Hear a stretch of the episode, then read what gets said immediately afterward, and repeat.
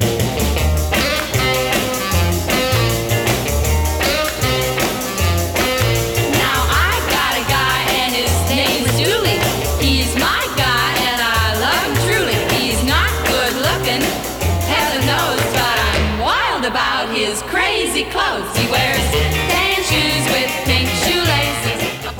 小品里面最火的梗是，呃，什么运动看着让人揪心？宋丹丹说是足球，然后什么运动更揪心？他回答的是中国足球。中国足球。He takes me deep sea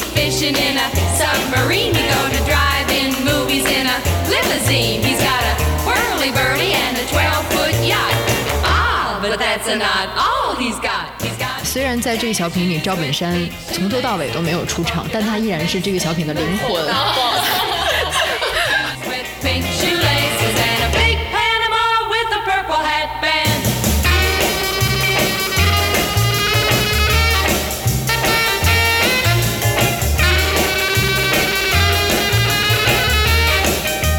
包括在父亲里，他其实代表的是城市；然后在追星族里，他所代表的是新一代；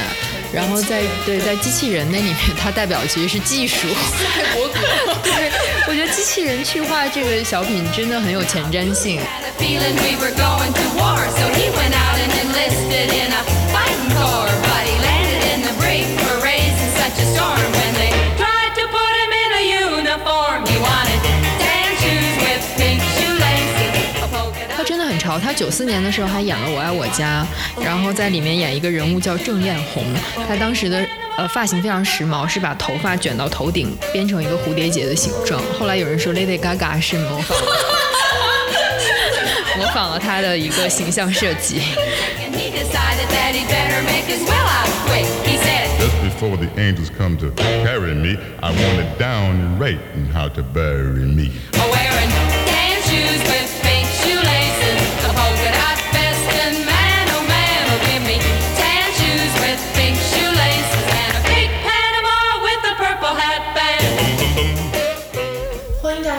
剩余价值》，这是由三位媒体从业者发起的一档正儿八经的、什么话题都有的，但是以流行文化为主的谈话节目。我是张之琪。我是黄月，我是傅视野，那在后面的节目里呢，我们还有可能为大家请到一些文化领域你可能听过也可能没听过的 KOL，像一些作家呀、学者呀，包括资深媒体人等等。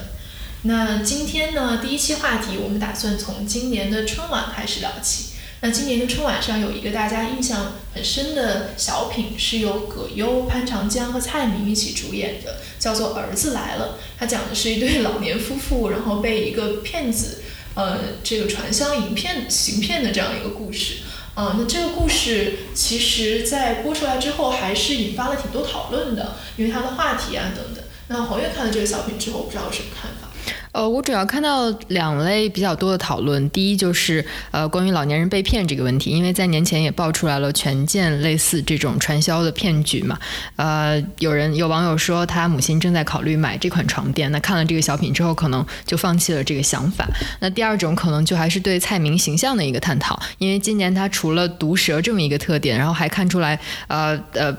胭脂胭脂抹的颇厚，然后也有网友说啊，是不是呃蔡明的胸做了加工？然后后来当然这位音乐剧演员也出来进行了道歉，呃，就是呃大家开始从。蔡明身上，然后延伸出来说，这个女性的喜剧演员到底是应该做一有一个怎样的形象、怎样的人设？她是不是始终没有打破自己这么一个毒舌的人设吧？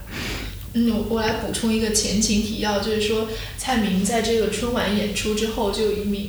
非著名的音乐剧演员，然后在微博上面呃讽刺了他整容。整容脸和他的身材吧，然后这个这个之后也被网友围攻了，然后后面这个音乐剧演员就道歉了。那蔡明因为前两年上了男人装之后，所以他的那个身材啊，对他就是一直好像保持了一个不老的这样一个形象，好像还蛮被人讨论。但我觉得我注意到一个有趣的是，蔡明他在他的微博上，呃，每次发微博之前都会加一个前缀，叫“开心奶奶蔡明”，就他会非常注意强调自己是老人的这个身份，而且他自己注册了一个微信公号叫“呃开心奶奶讲故事”，他的一个 logo 其实也是蔡明的形象，但他是完全白头发的一个老人的形象。我觉得他自己反而是对年龄的认知比较比较正常，比较正确。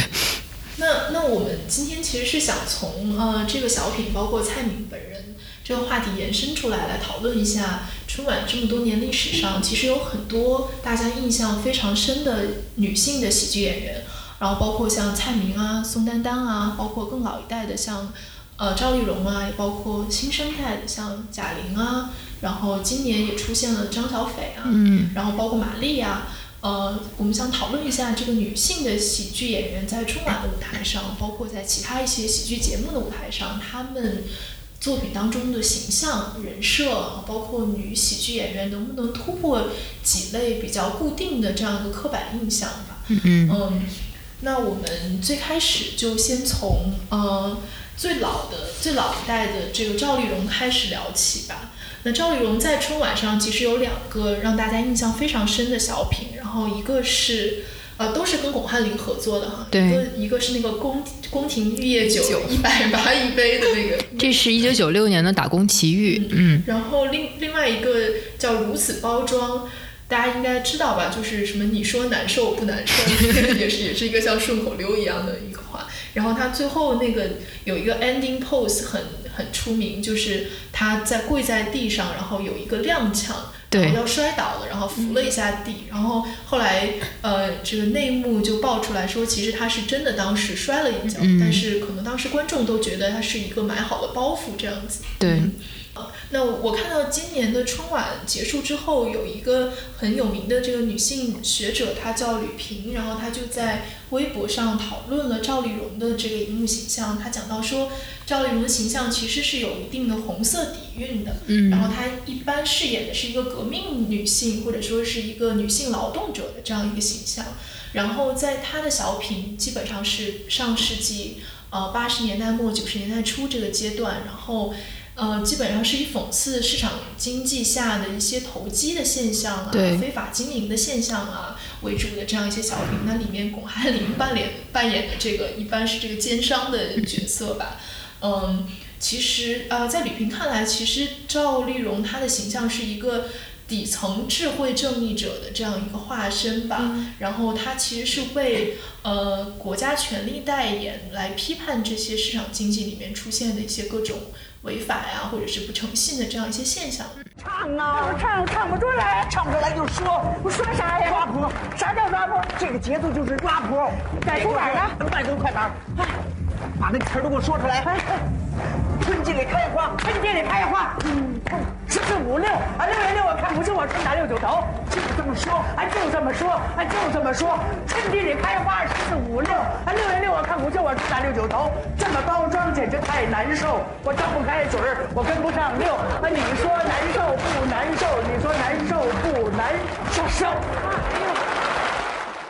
我觉得赵丽蓉算是呃喜剧中比较显著的一个这样的正正面的角色。呃，其实她在整个喜剧的结构啊之中发挥的是一个价值观纠正啊或者意识形态代言的一个功能。呃，就比如你刚才提到的九五年的如此包装和九六年的打工奇遇，呃，其实我们也可以看出，呃，他对诚信经营啊，包括对传统文化的一个态度。呃，我觉得这一类呃与她类似的女性喜剧演员有高秀敏，她比较描比较明显的是在卖拐卖车这一系列里面，她其实是呃被动的参与到这个赵本山的这个骗局之中。然后类似的也有，比如宋丹丹在早期的《超生游击队》里面对。自己不想超生啊，然后男女都一样啊，这种强调，我觉得其实他们发挥的都是一个这种价值观纠正的这样一个正面角色的对形象。嗯除了你们刚刚说到的，就是市场经济这一块儿，其实呃，我觉得赵丽蓉还有两块儿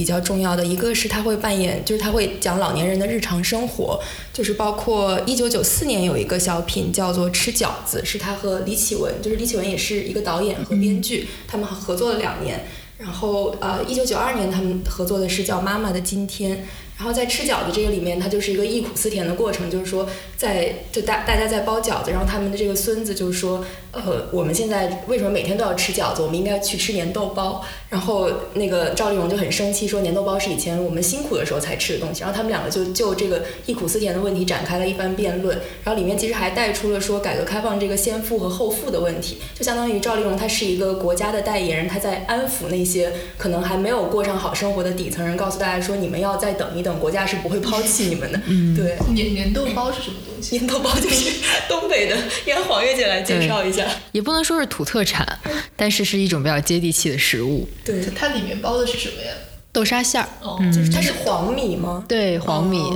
因为赵丽蓉其实她本身她就是一个有一些革命色彩的这样一个这个女演员，因为她是一九二八年出生的，解放前出生的一个一个女性，再加上她其实。呃，本来是一个评剧演员出身嘛，然后后来是转行做小品。对他，一九五六年和一九六四年的时候都演过评剧，就是很红的那一种。一九五六年的这个叫刘巧儿，然后是讲抗日战争时期的民兵英雄，然后他和一个农村少女的恋爱故事。然后小二黑结婚，大家也都知道，就是四十年代延安抗战时期的真人真事，然后反映的其实是青年男女对于那种封建的婚姻。呃，那的那一种反抗，所以他自身其实就是一个很有，就像你刚刚说的，很有革命遗产的、很红色的这样一个角色，而且。在他就是登上小品舞台的时候，他是八八年八八年，其实他已经六十岁了。对对，所以他就是可能就他这个年龄来说，他也没有太多的其他的发挥空间。对，像蔡明和宋丹丹，他们都是从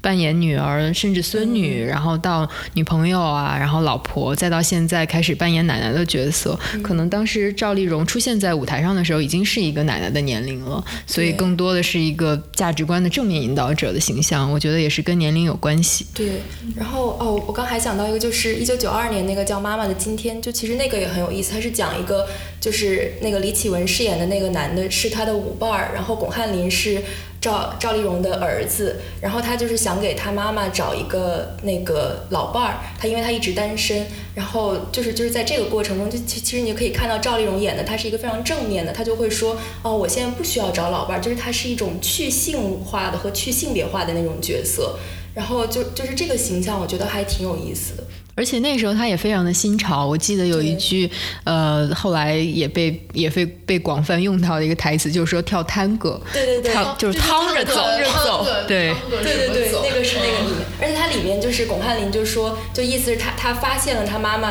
恋爱的这个小苗头、小火花，然后他就说，那你还用少女的面霜？然后赵丽蓉就马上否定说，那也没有给我们老年人用的，就感觉他其实他的形象还是说作为国家，然后告诉大家说，我们老年人也是不能。被忽视的一个群体，但在这个不能被忽视中，其实就是是没有性这一块的，也没有说晚年的黄昏恋啊什么，就不像现在就是什么相亲节目这么多。对，那天我还听我朋友说，就是现在的广场舞，老年广场舞都是一个约炮圣地。听到了之后非常震惊，就是感觉这个这个时代和他们那个时代的老年人的生活真的是非常不一样。嗯，其实他有一点像那种社会主义老太太。对对对对。但是因为他是一个喜剧演员，所以也消解了其中对社会主义老太太那种给人感觉很严肃刻板，然后很讨厌那种指手画脚的那样一个形象，消解了一部分这个部分。嗯。但其实高秀敏的很多角色也是去性别化的，就她虽然扮演的是妻妻子角色，但是你并没有看出她作为女性的那些特点，反而是作为一个更多是作为一种价值观的引导吧。嗯高秀敏跟那个赵本山和范伟合作的这几部小品，其实应该也是很在春晚的历史上是那种经典中的经典吧？对，呃。赵本山跟高秀敏合作的《卖拐卖车》和这一系列吧，这个其实是一个三部曲，就叫《卖拐三部曲》，是零一年到零五年期间的一部作品。然后紧接着就是他后面的《白云黑土》系列，然后这个一部一共是四部作品，就是包括呃小崔说事儿这两个，以及后面的策划，策划就是呃公鸡中的战斗机，对，然后火炬手就是火炬手是哪个？呃。是，当然是刘刘主持的一个一个节目，然后他们两个是黑龙江台的一个男主持人。就是当时是辽北地区在选拔奥运火炬手，其实是一个奥运主题的。对，就是呃，宋丹丹本以为是自己白云要入选，但其实网友呼声更高的是黑土。对他们就展开了在舞台上展开一番竞技。然后这个小品里面最火的梗是呃，什么运动看着让人揪心？宋丹丹说是足球。然后什么运动更揪心？他回答的是中国足球。中国足球。什么运动让人看着揪心？足球，什么运动更揪心？中国足球。我觉得其实卖拐这一系列跟白云黑土这一系列一个。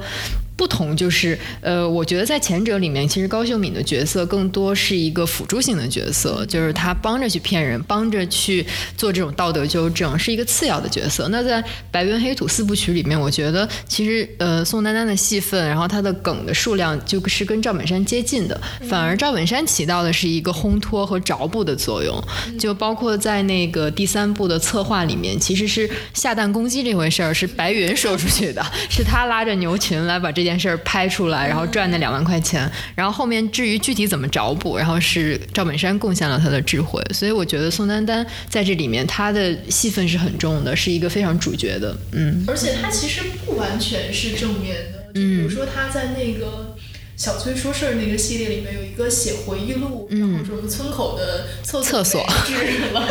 其实他也是一个会自我膨胀的这样一个形象。对，我觉得很有趣，还是很有趣的一点，就是在卖拐之后，我不知道你们看没看过一个小品叫《卖猫》，是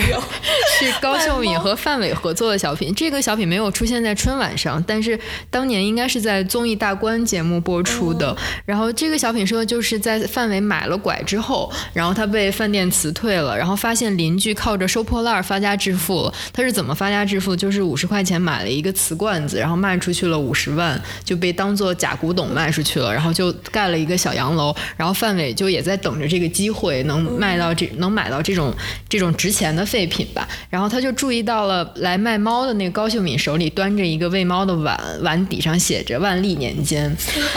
他就想通过买这个猫来把这个碗给骗过来。然后高秀敏就说。说哎呀，你你这么穷，我不能卖给你。然后范伟就执意要买，说要他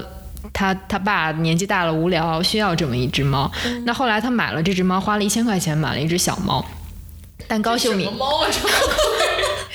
一只篮子里的小白猫，但当时篮子里真的是有是是有一只活猫，然后范伟跟他要这个碗，然后高秀敏就说：“你家我家你大哥告诉我了，我全指着这只碗碗往外卖猫呢。”所以其实，在这个小品里面，我们貌似看起来高秀敏是不知道这个骗局是怎么运作的，他只不过被指示着要按照他的要求去卖这个猫。所以虽然在这个小品里，赵本山从头到尾都没有出场，但它依然是这个小品的灵魂。我觉得这是一个非常特别的作品，就依靠着你观众的既有认知和前面这一系列作品的人物关系设定，我们来来为我们讲述了这样一个缺少人物但是情节非常丰满的喜剧故事。嗯，这个还挺有意思。那这个就是一定要有群众基础，对，有点像那种神奇动物在哪里系列，就是虽然大家依靠着大家都看过哈利波特，所以能脑补。对，是需要一个认知基础。我们现在就说回蔡明吧。嗯，蔡明的形象其实跟我们刚才谈到的这几位女喜剧演员都有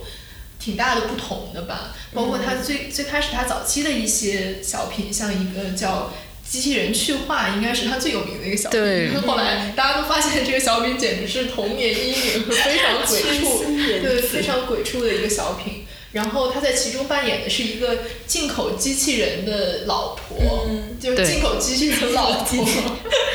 然后这个这个这个机器人是从日本进口的，然后他扮演的这个这个机器人叫缺心眼子。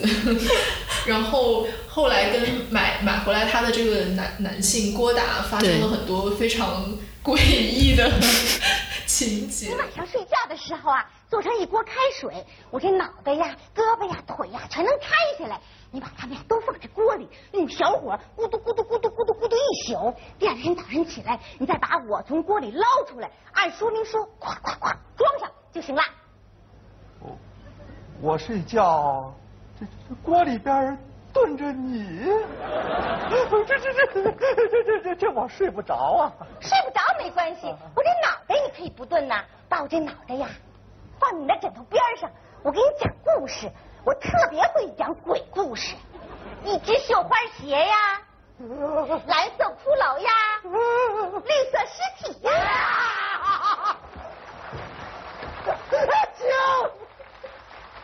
还有另外几个，其实基本上都是跟郭达一起合作的吧。有一个叫《父亲》，是讲说他扮演的是一个从小山村走出来的一个流行歌手，然后他爸爸还是一个农民的这样一个形象，然后他爸爸进城来看他，是吧？对他不想认他，对其实是在演唱会后台，嗯，然后他就很嫌弃他爸爸，然后他扮演的这个其实也是有很很强的一个就是外外国人，就是洋洋派的这样一个感觉，然后包括他会可以那个熟练的掌握港台腔啊，然后会会说话会有那个中英文混杂呀等等。对然后包括后面他演的一个叫《追星族》，其实也是让赵丽蓉在这个小品里面对还是演她的奶奶演她的奶奶。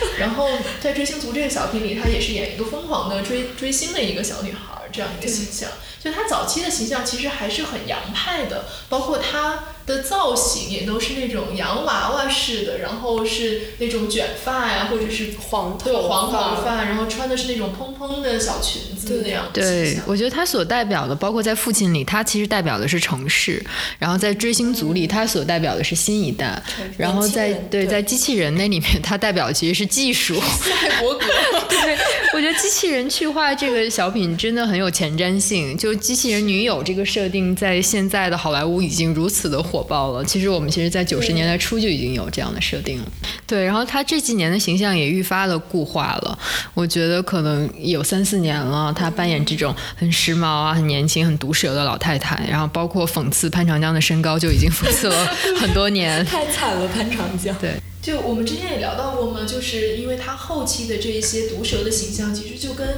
嗯、就是网络流行语啊、这些影响很有关系。就是他、他的台词其实都明显的段子手化了，就是一些在过去一年当中被大家广泛流传的一些段子，然后会从他的嘴里面说出来。然后这种共鸣其实很大程度上就不是说这个段子本身有多好笑，而是因为大家都听过这个段子，然后在一个。可能都是在网上听到的这个段子，然后在一个春晚这样的舞台上，忽然通过一个小品演员的嘴说出来，大家就会觉得哦，好像这个东西也能够登上春晚的舞台，是这样这样产生一个共鸣的。对，包括他跟潘长江演的一个关于网购的小品，就潘长江去他家，希望他能消差评，然后蔡其中就遇遇到了非常多网上新潮的跟关于网购的梗，对，嗯，比如呃。可哦，可不可以货到付款？然后错字是活到付款。然后潘长江用了非常多这样的梗，然后去逗蔡明发笑。对，我觉得其实这他跟冯巩很像，就冯巩在这几年的春晚舞台上也是不断的用网络流行语来制造这种笑点。嗯，嗯，而且我们之前还提到说，就是罗贝贝写过，和孟大明白都写过，是因为他的蔡明的声线的问题。就他声线可能既是一个优势，也是一个限制，就导致他，比如说他演那种像机器人什么，就特别适合他。包括他的长相，其实也是他早期大家都说他长得特别像娄艺潇，就是、对，就是有一点洋派，然后眼睛大大、颧骨高高那一种，可能比较适合这样的形象不。是说那个有一个梗，不是说所有的女演员最后都会变成蔡明，所有的男演员都会变成赵本山。就是因为它其实是苹果肌，对对对很突出，是的。对，特别突出。然后就是因为很多演员他整容其实是会填充那个苹果肌，然后填充完了之后，等他老了之后就会变得。格外的突出，因为它其他地方胶原蛋白流失的很严重，它就会越来越像蔡明。蔡明应该是中国现在舞台上面喜剧生命最长的女演员了，应该有二十六七年这样。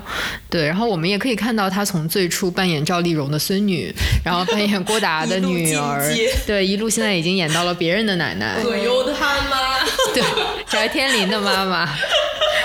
我觉得她年轻的时候的一个形象设定，其实我们刚才也提到了，就是比较新潮，代表着时髦的那一面嘛。那其实她在中年的时候也演过一些非常中规中矩的女性的形象，比如她跟郭达合作的《浪漫的事》，就是一对中年的夫妇想要去重新回顾，想要去重新感受那种初恋的美好嘛，就。对，就假装回家了，不认识自己的婆婆和儿子，然后要重新感受初恋的时候那种心动的感觉。那到了老太太这一阶段，蔡明是怎么从马马大姐这种热心老太太的形象，变成了一个毒舌老太太，我觉得还挺有趣的。嗯所以是怎么变的呢？我觉得跟蔡明的搭档特别长青也有关系，就因为他一直是跟郭达这种合作，然后还有潘长江，对就是这搭档选的好，舞台生命就真的长。然后另外一个也是。就是舞台上的这种年纪大的、年长的女性形象少了之后，就是就把她推到了前台，然后可能是某一个毒舌形象讨喜了之后，她就慢慢的，我觉得是形象被固化了。嗯，而且我觉得应该也是一个，就是它是一个反馈的过程。比如说它，比如因为他们春晚每年会评那个什么最受欢迎的小品嘛，可能对从观众那里得到一个反馈，说大家很喜欢这个，那我第二年就要继续给大家投喂这个内容，就变成一种定制的感觉。就我之前看他接受那个澎湃有戏的一个采访，然后那个记者就问他说：“你这个毒舌形象是不是你有意为之的？”然后他就说：“他就说我没办法，这个是观众要求。他说对影片我不损潘长江的，观众也不能干。”对，而且我觉得他会，呃，有一些强化这种形象，比如，呃，在。比如在潘长江这一个人身上吧，就有三个、三四个，比如网购奇遇，啊、然后想跳就跳，是潘长江要去跳广场舞，然后蔡明坐在轮椅上嫌吵，不让他跳。对，然后另外一个就是车站奇遇，就是蔡明去接女儿，潘长江开着一个小破车，他以为他是黑车司机，然后发生了一系列的故事。然后我觉得跟那个想跳就跳很像呢，就是呃，蔡明跟华少、大鹏和岳云鹏演的一个小品，叫《扰民了您》，就也是这样坐在轮椅上，然后非常非常严厉的怕吵的一个老年女人的形象。呃我我说到这个轮椅，我想到说今年任素汐演的那个坐在轮椅上的毒舌你，是不是借鉴了一个年轻版的蔡明，有可能哦。但是蔡明身上的那个角色跨度真的是很很大的了，就不光是年龄跨度，就角色类别，你想连 AI 都能演，所以 跨度真的很大。然后我也有看到网友评价蔡明说，蔡明在春春晚舞台上的人物年龄遍布大姑娘、小丫头、中年妇女、小媳妇儿和老太太，然后身份有小保姆、售楼小姐、戏曲演员、居委会大妈、卧底卧底女警察、丈母娘和机器人，说这种角色跨度几乎是难住汉克斯、吓退梁家辉的难度级别了。我觉得他也是很不容易了感觉。对他，算不算他他是韦小品演员里唯一一个演过 AI 的人吗？应该是。对我我记得春晚舞台上是有舞蹈演员模仿过机器人的舞步啊什么的，但是没有那种语言类的小品里面有人是真的。我都想不到还有机器人主题的小品了真的。没有，但他真的很潮哎。他真的很潮，他九四年的时候还演了《我爱我家》，然后在里面演一个人物叫郑艳红，他当时的。呃，发型非常时髦，是把头发卷到头顶，编成一个蝴蝶结的形状。后来有人说 Lady Gaga 是模仿了模仿了他的一个形象设计。但我觉得在蔡明他这种时髦老老年人的这个形象里面，其实很有意思的是他性的部分，嗯，就是包括他之前被那个刘令飞讽刺，其实也是因为大家看到了他身上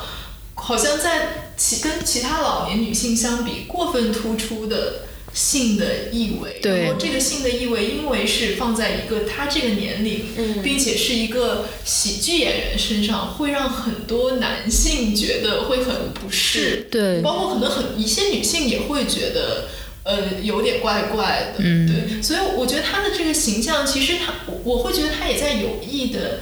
呃，一定程度上在压抑他这个性的部分，就是通过他的声线啊，就给人一种不太像是真人的这样一个效果，再加上他又是一个毒蛇这样一个形象，所以你会感觉到他其实是。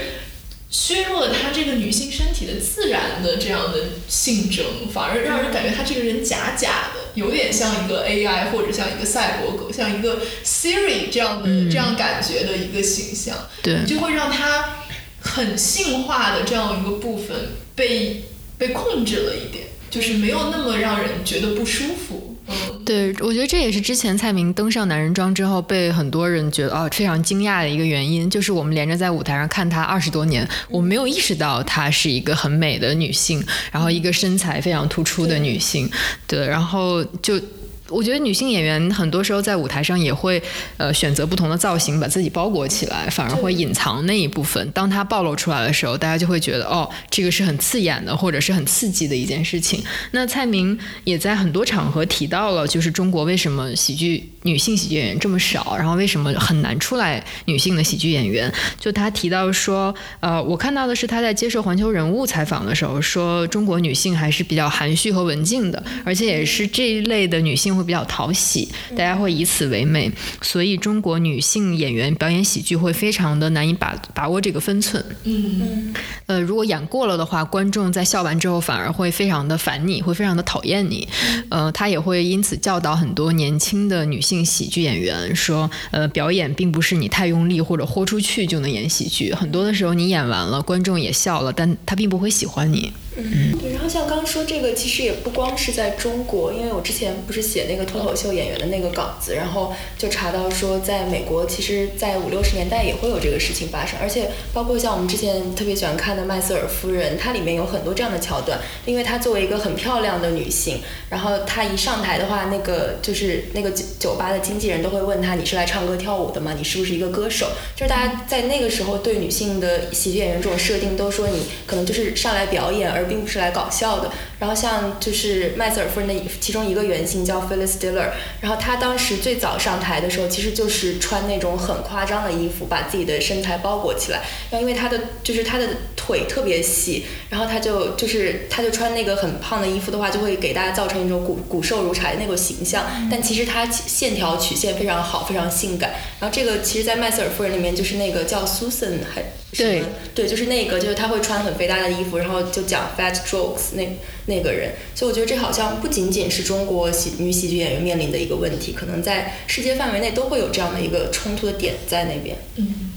所以女喜剧演员天生就是跟性感不相容的。对，但是就很有趣，就比如说，但这可能就已经跳到金靖这一块儿，就是就是很多人会觉得金靖其实还挺性感的。嗯，就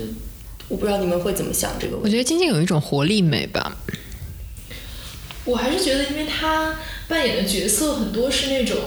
嗯，一个是她比较年轻吧，我觉得是一个年年轻的女性。另外一个，他扮演他就有点花痴的那种形象，就是看到帅哥会流口水啊，然后会扑扑上去啊，然后会性幻想啊。对，其实这个是很突出女性特征的一块，就是很少有喜剧女女性的喜剧演员在台上公然 就是这么明目张胆的把把自己的这个部分，包括就是性幻想这个部分表现出来。是，但但我觉得其实她的形象有一点点像那个《武林外传》里面闫妮扮演的那个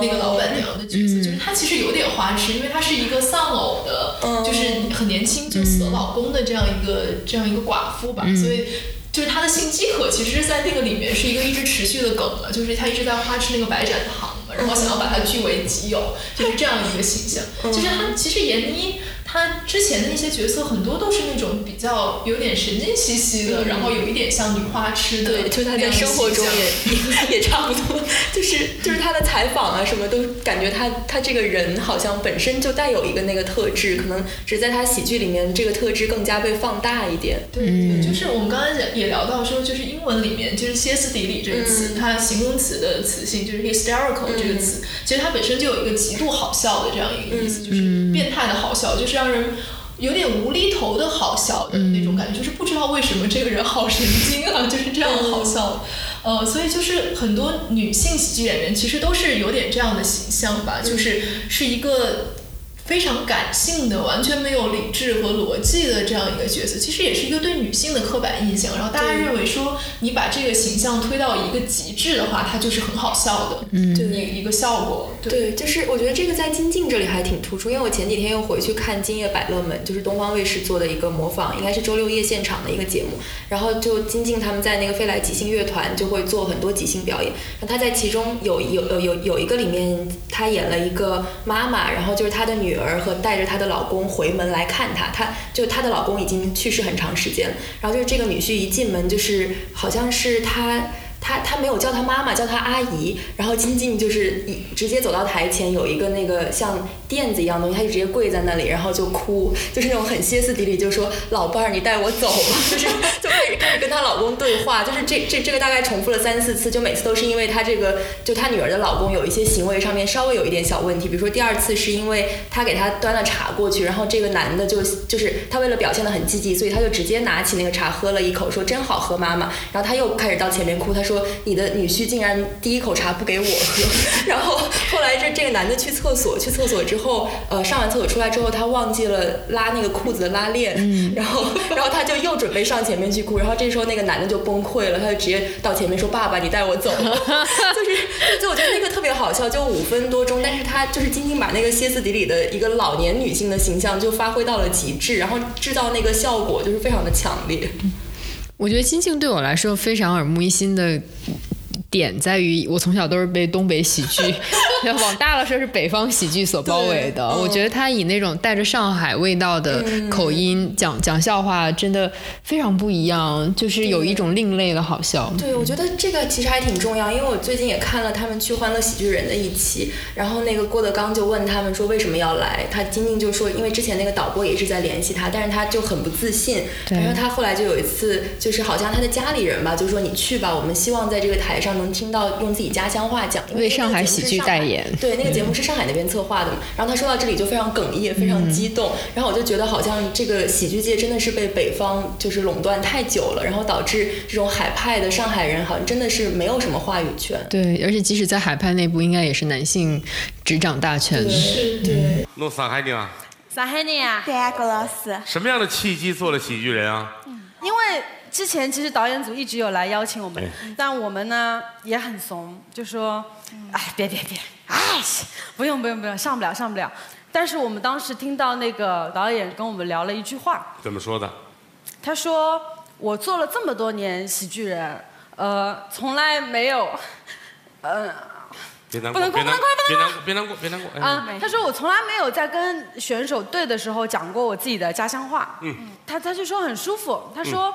呃，真的我们做在上海做这个节目，上海台观众是很喜欢，但是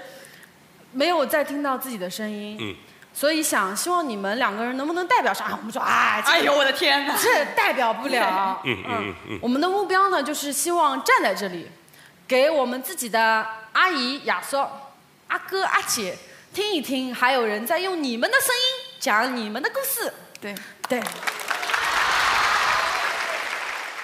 所以我觉得就是刘胜云和金靖，而且她们代表的，我觉得是一种中产的城市的女性，就是好像就是作为一个，就我作为一个女性，然后有城市生活经验，会对他们有很强的共鸣。就他们之前在百百乐门那边也会做很多那个外企的那个小品，就是特别上海就广告公司，比如说有一个是呃新来了一个男同事，然后他叫陈峰，然后大家就会问他你英文名叫什么，然后那个陈陈峰就说我没有英文名，然后大家就全部都不理他，然后就又开始什么 Amy 什么，就他们自己在那个小圈子里面，就是很讽刺，但是也是很日常的那种生活，你就会觉得还挺有意思的。还是很接接地气的喜剧作品。对对对，而且他们即兴的成分我觉得会多一点，而且我感觉金靖就是他很多时候是通过他的表就是面部来带动那个表演，而不是说可能他的语言或者其他方面，就你看他的表情本身就觉得很好笑，就他有的时候会有一点斗鸡眼的那个神情，你就会觉得本身就是很有喜剧张力。嗯，我觉得在在金靖就比他更稍微资深一代的这样的这个女喜剧演员，像是马丽啊、贾玲啊，可能现在三四十岁的这样一些对女的喜剧演员，其实也差不多面临同样的问题。比如说贾玲，她其实一直都是以她的身材梗，嗯呃，在在制造笑料的。嗯然后包括她之前跟林志玲是林志玲，对啊是瞿瞿颖瞿颖女神和对对对，一起演那个女神和女汉子，就她一直好像是那种。呃，女汉子，然后嫁不出去啊，然后大龄剩了呀，这样的一个倾向，对。就是对于贾玲来说，身材是不是她的一个限制呢？还是说我觉得身材已经可能成为了贾玲的一个优势，就是我觉得现在健身减肥并不难，而且但她其实是有越来越胖的一个趋势，就是这种自带笑点、自带梗，其实就跟麦瑟尔夫人里面那个很高大的喜女性喜剧演员一样，就是她一出场一出场就会给人一种反差，然后一种刺激，然后她自身的身材就带了非常多的梗吧。对对对，就之前我写那个文章，就是那个 Phyllis Diller 他也说过，就那个时候时代的喜剧演演员，其实不管男女，就如果你是有一些非常夸张的特征，比如说你有龅牙，或者说你身材不好，其实这个是非常可以，就是很容易拿来做梗的一个事情。我记得呃有一个小品是呃贾玲和张小斐等演员一起演的，是讲《倩女幽魂》的故事，就是讲、哦，我知道他他扮成那个小倩，对，对，但其实那个小品从头到尾的梗都是贾玲太胖了，就是张小斐来教她怎样去勾搭男人，去、去赚男人的魂魄，然后张小斐会在男人面前起舞啊，会陪男性赏月啊，说一些、说一些啊、俏皮话，然后他会把这个伎俩交交给贾玲，然后贾玲去照做的时候，就每次都是失败的，然后比如她在那个男性身边起舞，她会把那个男人撞倒，然后她假装受伤，或者是呃舞蹈的结束，然后她要跳到那个男性怀里，那个男性会抱不住，就所以她基本所有的梗都是从身材出发的，反而成了她的一个优势。嗯，但我觉得问题就是说，就是如果他一直是这个印象，观众会觉得好笑吗？因为就我觉得我的观感来说，比如说潘长江他被调侃了这么多年身高，然后包括宋小宝被调侃黑啊什么，就我现在已经觉得不好笑了，真的不好笑对，就是我不知道，就对于就是如果是女性喜喜剧演员这样持续调侃自己，观众的接受度会怎么样？就你们你们现在还会觉得好笑吗？就是容容易审美疲劳。嗯，我之前看蔡明接受有戏的采访的时候，他就讲说他会控制体重啊，然后会保持一个身材，然后他就讲说不光是为了爱美，嗯。觉得说如果他是一个相对来说比较瘦的演员的话，他其实可以变胖，或者说他可以通过服装啊等等这些呈现一个胖子的形象。但如果他是一个胖子，他就没有办法演一个瘦子了。所以说他就说，如果他保持身材，其实是为了他能够适应更多不同类型的角色，不光是为了说他能呈现一个更好的这个曲线啊什么的。嗯我还想到之前贾玲参加过一个综艺，就是米未做的，和马东一起做的，就哦减肥的那个对对对，就好像她也不是不想瘦，她是真的瘦不下来。对，但是可能她就是她在瘦不下来的同时，也享受到了这个身材给她带来的一些红利，比如说她变成了一个就是更加刻板，但同时对观众来说也更更加辨识度更高的一个演员吧。或者说大家觉得他。就是大家可能会更喜欢一个胖胖的、可爱的对可爱的这样一个女喜剧演员的形象，嗯，对我，我之前考虑过另外一个问题，就为什么一些店铺会选择叫比如傻子烧鸡，然后胖子烧烤，就为什么没有什么精明人烧鸡，然后瘦子烧烤？就大家可能会倾向于觉得胖是诚信的一个保障吗？就是没那么有威胁性，就是。憨厚的呀，对对对心宽体胖啊，这样一个形象。对，嗯而且我觉得这个好像又跟性感可以，因为就是如果一般你的身材可能好或者有曲线，就是性感的一个表现嘛。那你越胖，可能就就是离性感会越远嘛，就不就很少会有人觉得一个胖子特别性感。就是我觉得那个，如果你说丰满的话，那是有曲线；就你胖的话，其实是没有曲线的嘛。就是，对，所以我觉得好像就是作为一个女性，如果你胖一些，就是会憨厚一些，然后威胁也会少一点。嗯，会觉得美女或者身材很好的女性会有那种天然的威胁感、嗯压迫感。对，我觉得这两年贾玲的形象在至少在春晚舞台上也有一个固化的趋势，已经连续两年出来演家政工。对，她对今年是家政工。对，嗯但我觉得跟贾玲对比一下，我们也可以看那种外形姣好的女性喜剧演员朝哪朝哪边走了。因为蔡明对，因为蔡明曾经说过，呃，如果你长得漂亮，为什么不去演偶像剧呢？就长得美的话，谁会来演喜剧？然后就也可以看到这两呃前些年的金玉婷，就是跟冯巩合作的金玉婷，然后以及这些年来的张小斐啊、宋宁，包括呃这两年和郭阳、郭亮配合很多的这个陈嘉楠，其实都是身材和外形比较好的呃女喜剧演员，但全都。比较难以走出配角的这么一个局限吧，嗯、我觉得一方面是因为外形的局限没法扮丑，就是太多的梗可能从这里出不来，然后另外也因为这一批呃这一批演员跟蔡明比起来，当然年龄还比较小，他也没法承担起那个价值观引导的一个功能。嗯还有一个就是玛丽吧，就是感觉，嗯。我觉得玛丽也挺有趣的，因为她算上今年的占位子这个小品，一共上了春晚四次，呃呃，中间的两次就是二零一四年的服不服，就是她扮演一个老太太突然摔倒了，然后呃沈腾很很纠结要不要扶这个老太太，然后最后沈腾也假摔，然后才跟这个老太太解释清楚。我觉得是一个反碰瓷的小品吧。然后另外一个就是投其所好，就是一个玛丽扮演一个马科长，然后就会各种拍马屁的技巧，然后最后。被撸下去了嘛？然后当年那个小品被炒得很火的是乒乓球的那个点，就是乒乓球我们这种国球，你怎么能在小品中说它不好哦，呢？还有这种事情。对，然后我觉得玛丽这两个小品中的形象其实是挺有趣，它代表了一种价值观的对立面，就是无论是用乒乓球拍拍马屁的这个马科长，还是假鹅未遂就是摔人的这么一个老太太吧，然后都是赵丽蓉那种女性的一个对立面，就她反而在这其中是。类似于巩汉林那样一个角色，就我来嗯使一些小诡计啊，然后我是我是坏的，就是我是在价值观方面是负面的那一种形象，我觉得还挺特别的吧，嗯，而且他就是在投其所好里，我觉得他其实是就是他对权力有一种毫不掩饰的野心。对就他虽然作为一个小科长，他但他就他后来不是给那个郝建展示他自己是怎么样一步一步去就是去迎合别人嘛。然后说到最后，他说就是他说有的人喜欢什么打麻将，有的人喜欢打麻将，我就拆开什么 tin，。拆开炮给他上就是 team，给他点炮对对对然后有的人喜欢钓鱼，我就到水下给他 往鱼钩上挂鱼。对对对还有的人喜欢古玩，我把我的太爷爷的舍利拿给他。对，然后他最后说的是，还有的人喜欢我，他就把电脑扣上就把电脑了扣下。就我觉得他其实有一个暗示那种办公室桃色新闻的这么一个点，嗯。然后就其实就好像说一个女人她为了为了往上爬可以不择手段，就其实这个形象好像也就不是我们一般所说那种比较正面的典型，就她其实是一个就有点所谓坏女人的那一种形象，但是但是她其实是一个欲望的主体，就我觉得也是很与时俱进的一个形象。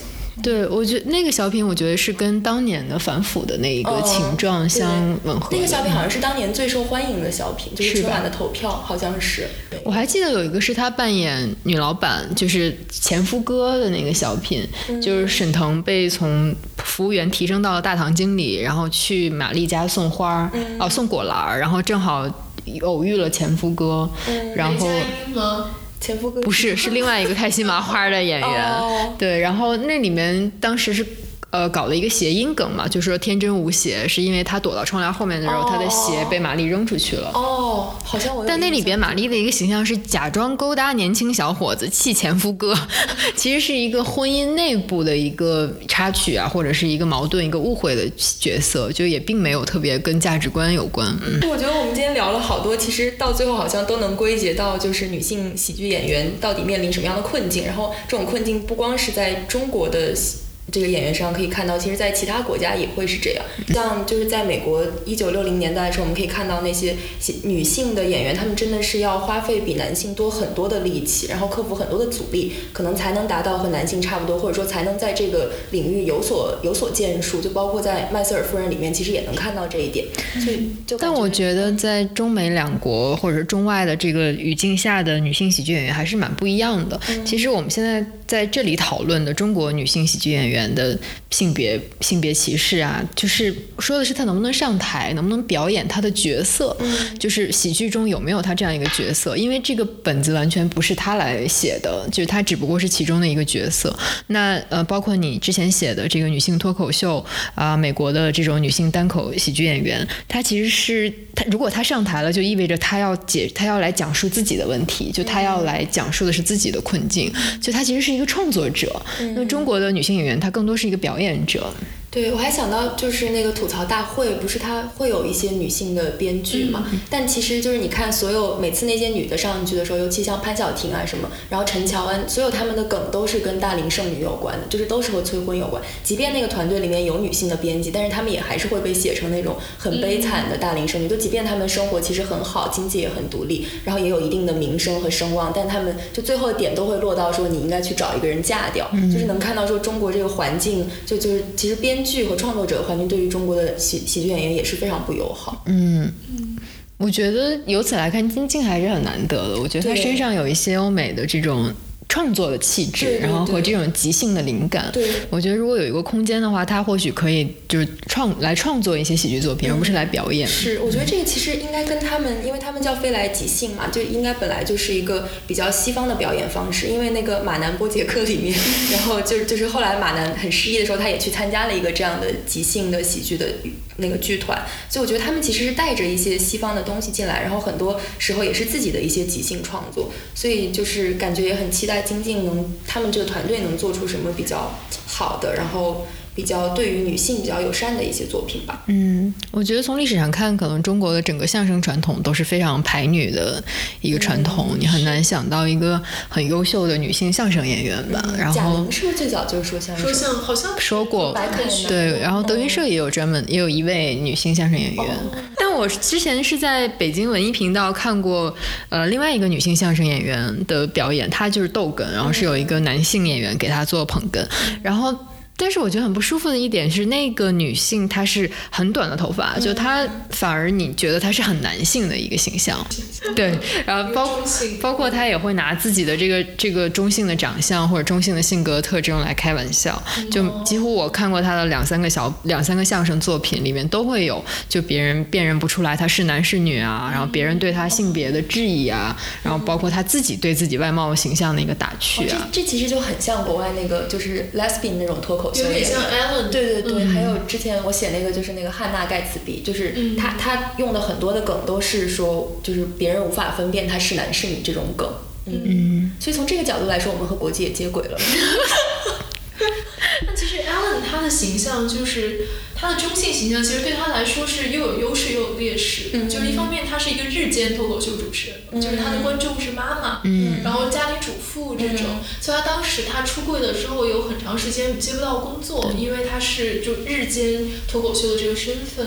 但是另外一方面，我觉得他也规避了很多。就是我们刚才讲到的女性的喜剧演员会面临的问题，因为她不给人一种性别感很强的感觉，所以可能她这也是他能跟很多男性的主持人或者男性的脱口秀演员能够齐齐肩的这样对平起平坐的一个很重要的原因。嗯，所以感觉这期节目的结论就是要想做女性脱脱口秀演员，还是要像男人一样。太丧了。好悲惨的结论。我希望女性喜剧演员能获得自己更大的空间，无论是表演的自由还是创作的自由。嗯。